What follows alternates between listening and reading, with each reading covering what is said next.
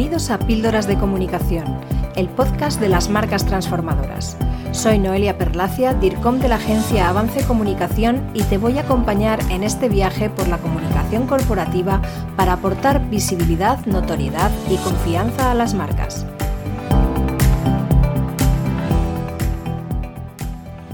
¿Cómo elaborar tu plan de comunicación paso a paso? En este nuevo episodio de nuestro podcast queremos explicarte con detalle qué es un plan de comunicación, sus características y cómo abordarlo. Para empezar a comunicar, lo primero que tienes que hacer es eliminar algunos mitos, por ejemplo, que comunicar es gratis. La comunicación requiere planificación, organización y estrategia, y esto supone tiempo, lo cual en sí mismo ya es un coste. La comunicación no es hacer publicidad gratuita sin más. Por eso es fundamental hacer las cosas bien desde el principio.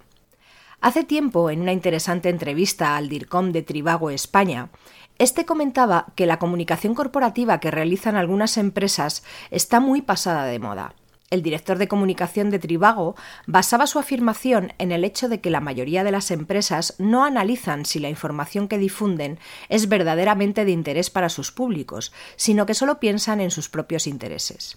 Es totalmente cierto. Hay algunas empresas que siguen sin distinguir el límite entre la información y la publicidad, entre aportar contenidos de valor y lanzar mensajes promocionales. Como explicaba el DIRCOM de Tribago en su entrevista, los intereses empresariales y las necesidades del público deberían estar alineados. Sin embargo, la mayoría de las veces no es así. En una situación ideal, las empresas deberían aportar auténtico valor con sus informaciones y ser conscientes de su responsabilidad cuando se convierten en fuentes de información ante los públicos a los que se dirigen, concibiendo esa información como un verdadero servicio ofrecido a la sociedad. Sin embargo, en ocasiones, la comunicación corporativa se plantea como una forma adicional de promoción, donde lo importante es explicar lo buena que es la empresa y sus productos y no aportar contenido con valor. Para crear y desarrollar un plan efectivo de comunicación es necesario que te detengas a definir varios conceptos básicos, como los objetivos, el público, los mensajes, las acciones y el calendario. En comunicación, como en casi todo, conviene no improvisar. Un plan de comunicación bien definido siempre tendrá más posibilidades de obtener sus objetivos y menor margen para las sorpresas o los imprevistos. Lo ideal es realizar el plan de comunicación por periodos, en función de las necesidades de la empresa, ya sea mensual, trimestral, semestral o anual. Al iniciar la definición del plan de comunicación, debes tener en cuenta los acontecimientos que puedan anticiparse e incluirlos, planificando las acciones y fechas y dejando margen para acontecimientos o informaciones importantes que puedan ir surgiendo a lo largo del tiempo. Define tus objetivos. Para empezar con tu plan de comunicación, piensa en cuáles son tus objetivos. Los objetivos de la comunicación corporativa son variados y habitualmente están alineados con los objetivos estratégicos de la compañía, su propósito, su misión, visión y valores, y también con las acciones de marketing y de publicidad. Por eso, a veces la línea entre comunicar y promocionar se diluye con excesiva facilidad y debe estar claramente delimitada. Los objetivos de la comunicación pueden estar relacionados con diversos conceptos. En primer lugar, la visibilidad, es decir, a nivel general, el objetivo será que los diversos públicos de la compañía conozcan la marca y su actividad de la forma más amplia posible. En segundo lugar, el recuerdo, ya que no solo es necesario que los públicos conozcan la marca en un momento puntual, sino que deben tenerla presente a lo largo del tiempo, es decir, debe adquirir notoriedad. Para ello es necesario que la comunicación se planifique y se desarrolle con continuidad. En tercer lugar, definir la personalidad para que la marca se asocie con ciertos valores o conceptos. Eso influye en su forma de comunicar, en su lenguaje, en la manera en la que llegas a tus públicos. Por ejemplo, en el sector de la gastronomía. ¿Qué diferencias hay entre la forma de comunicar de Carlos Arguiñano o de David Muñoz? ¿A qué tipo de cocina asocias a uno y a otro? ¿Qué crees que esperan sus clientes cuando van a sus restaurantes? Es evidente que son dos formas absolutamente diferentes de planear su imagen pública y la comunicación de una misma actividad. En cuarto lugar, el engagement, es decir, la interacción con el público. Este concepto es muy habitual cuando se habla de la presencia en redes sociales. Conseguir afinidad con los públicos supone que se identifiquen con los valores que la marca representa y que incluso se conviertan en sus prescriptores. En quinto lugar, la influencia. Cuando consigues el suficiente grado de conocimiento, recuerdo y engagement como para que tus públicos piensen en tu marca cuando quieren consumir un determinado producto o servicio, has conseguido convertirte en una referencia y ser verdaderamente influyente.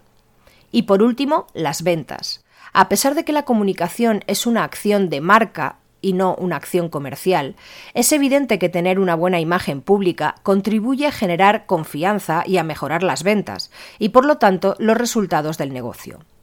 Los objetivos de comunicación deben ser realistas y coherentes con las características de la propia marca y del negocio. Define tus públicos. Una vez que tienes definidos tus objetivos, piensa detenidamente en quiénes son tus públicos. Tu público no es únicamente el cliente al que le ofreces de forma habitual tus productos o servicios, aunque por supuesto es un público prioritario. Los posibles grupos de interés de una empresa son, como decíamos antes, los clientes son un público prioritario y por ello debes pensar en las características que les definen y en los canales más apropiados para llegar a ellos. Pero por otro lado, por ejemplo, los proveedores son también un público importante. Piensa que si ellos no cumplen o tienen recelos hacia la capacidad de la empresa para hacer frente a sus obligaciones, puedes tener dificultades para ofrecer tus productos y servicios, por lo que la imagen de la compañía ante ellos es muy importante. Además, otro público interesante son las entidades sociales, económicas o políticas, con las que tu empresa puede estar en contacto de forma habitual. Tener una buena imagen ante esos públicos es muy beneficioso para las empresas. El público interno es completamente fundamental.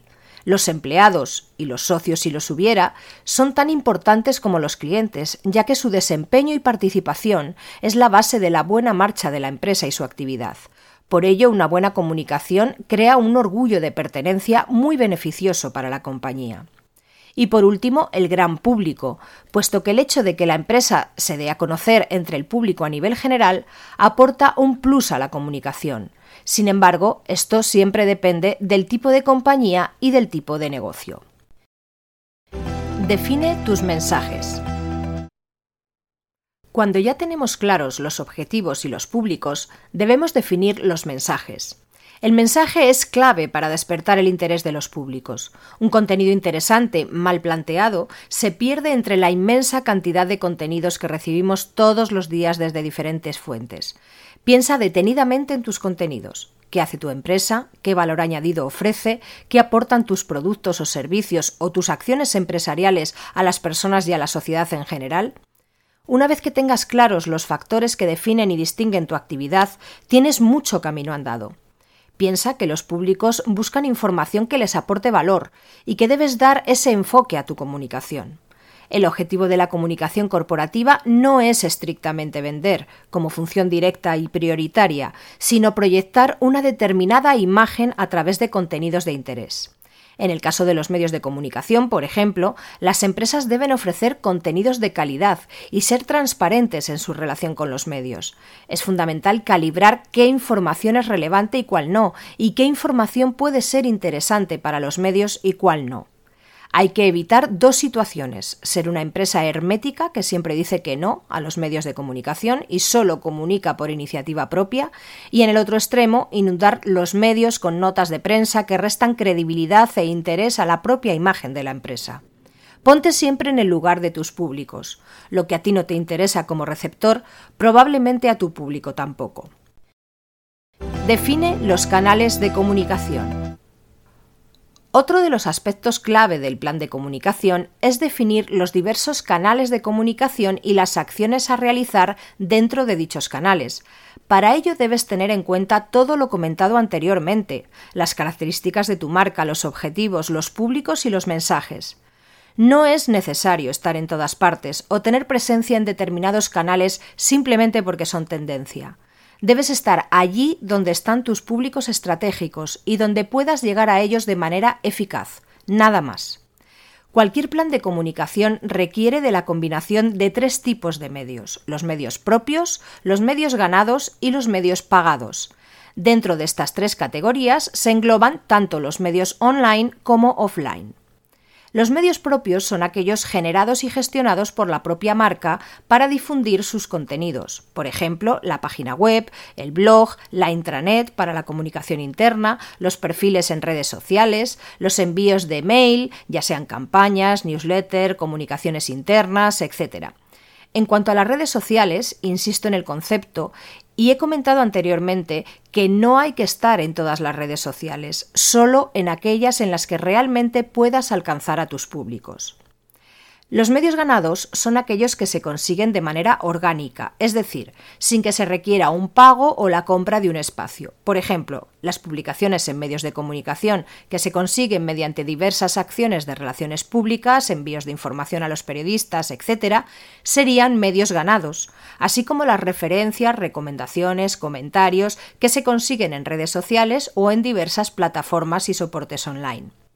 Por último, los medios pagados son todos aquellos que requieren una contratación y por tanto un pago, como las campañas publicitarias en redes sociales, Google AdWords, publicidad en medios de comunicación, etc. Lo ideal es realizar una selección equilibrada de diversos tipos de medios, pero siempre teniendo en cuenta dónde están tus públicos, porque de otra manera cualquier planificación será ineficaz. Por último, planifica. El éxito de la comunicación depende en gran medida de la continuidad, pero es cierto que no todas las empresas tienen capacidad para desarrollar contenidos novedosos de forma continuada, o sí, porque todo es proponérselo y dedicarle tiempo y creatividad sobre todo. La planificación temporal de las acciones en comunicación es muy importante para dosificar la información de manera adecuada en cada momento.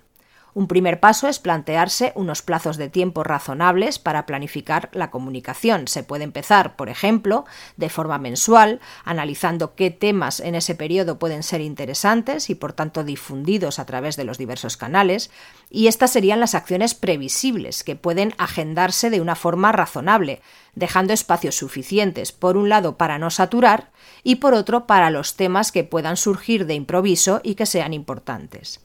La idea es, por tanto, empezar con objetivos a corto plazo para alcanzar los objetivos a largo plazo. Ser una marca conocida y recordada requiere tiempo, perseverancia y continuidad. Por ello lo ideal es comenzar con un plan de unos meses, analizar los resultados y continuar con el siguiente periodo, introduciendo las mejoras que se consideren oportunas en función de los resultados que se hayan alcanzado. Transcurrido un periodo más largo, de un año, por ejemplo, conviene hacer un análisis de los resultados globales, ver las buenas prácticas y los fallos, detectar las áreas de mejora y definir nuevos tiempos y acciones para implementar en el siguiente periodo de tiempo. Y hasta aquí nuestro episodio de hoy. Os emplazamos a dentro de 15 días para seguir desgranando nuevos temas de interés para las marcas y su comunicación corporativa. Hasta aquí nuestro episodio de Píldoras de Comunicación. Si te ha gustado, compártelo y no dejes de escuchar el próximo.